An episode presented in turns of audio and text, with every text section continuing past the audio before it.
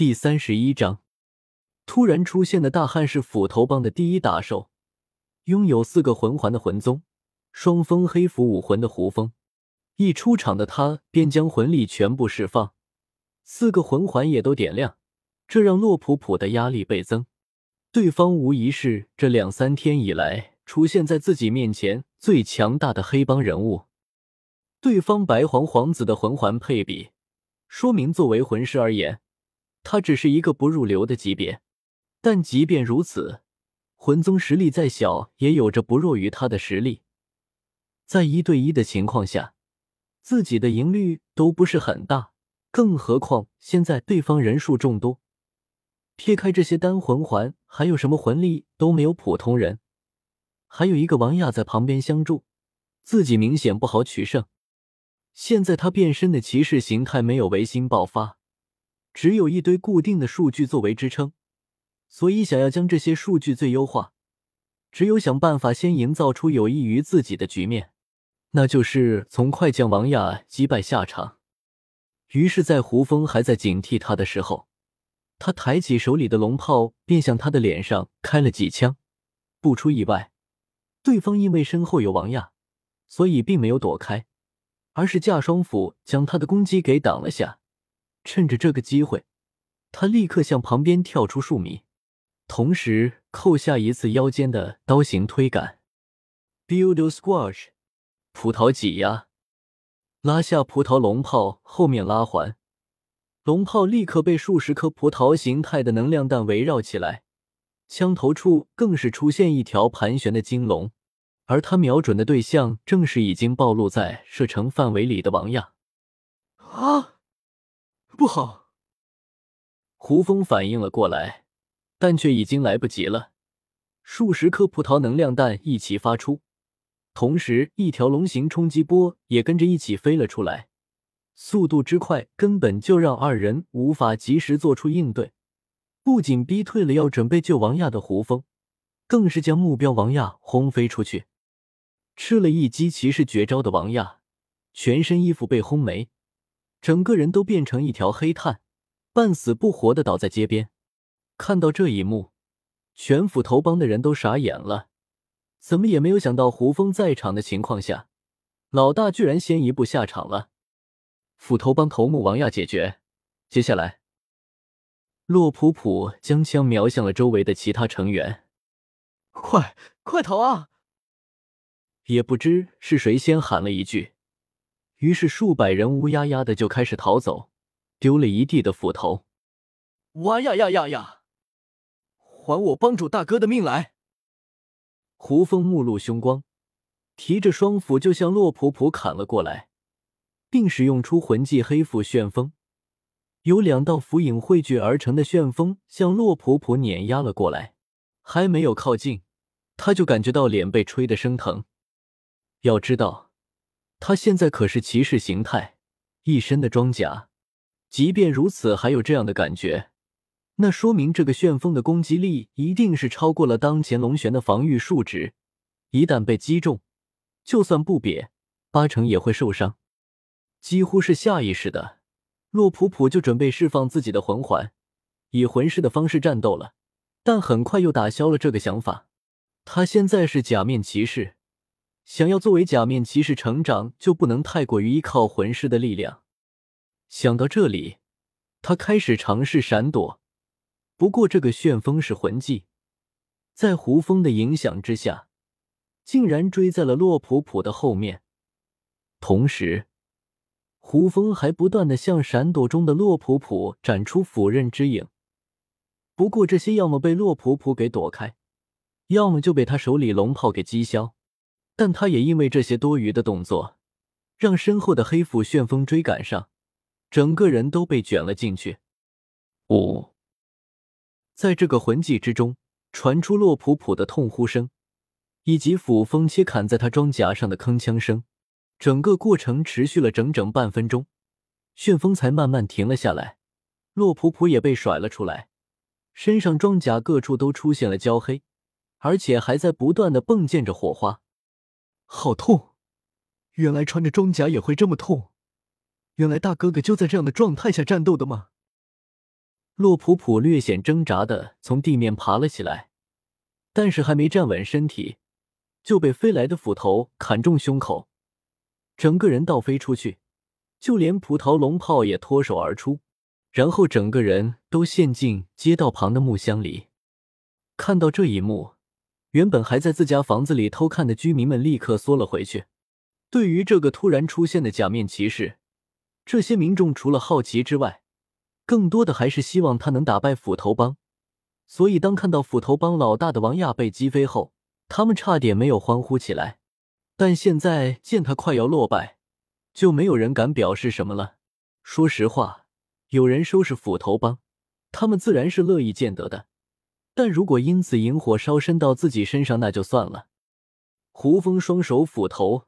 一步步向洛普普的靠近，我要为我大哥报仇。可就在这个时候，他突然感觉到一丝魂力的波动，还没有等他反应过来，原本在街道周围毫不走眼的野草突然发生异变，快速大量的生长，同时还有意识一般的向胡风涌了过来，瞬间就将他给捆了起来。不过这些野草的力道一点都不强。仅仅十几秒的时间，就被胡蜂的斧头尽数斩断。挣脱出来的胡蜂，正要发飙质问是谁，就看见假面骑士被两个小鬼扶着，已经跑去好远。哇呀呀呀呀！哪里跑？带着怒吼，胡蜂抬起斧头就向他们追去。仅仅数秒，就已经追到了他们的身后。啊！要追过来了了！小五姐，你带着他先走，我留下来断后。不行，你也要一起走。是我提出要来了，不能连累你。那也是我自愿被连累的。两个小鬼的对话让胡峰大怒：“你们谁都跑不了，死！”说着，就将手里斧头扔了出去，目标分别是小三和唐五的后背。可恶！小三转过身，双眼冒出蓝色的光芒，正准确调动全部的魂力释放出蓝银草抵挡斧头的他，突然感觉身体一轻，整个人都被拎了起来。同时，那飞过来的两把斧头也被不知道从什么地方跳出来的一蓝一绿两个小东西给撞偏了出去，死死地扣在了一旁的墙体上，还吓得房子里面的人大声叫了起来：“是什么东西？”蝗虫，章鱼。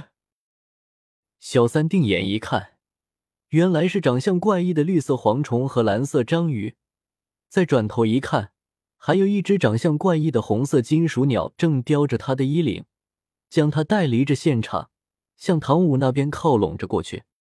不仅如此，从暗处还飞出更多的蓝色章鱼，它们一只只的连接在一起，形成一个飞行的长板。将受了伤的洛普普，还有正吃力的扶着他的唐舞给架起来飞走，小三也被那只鸟给扔了上去。小三，这些是什么？小三摇了摇头，我不知道，但是可以肯定，这是来救我们的。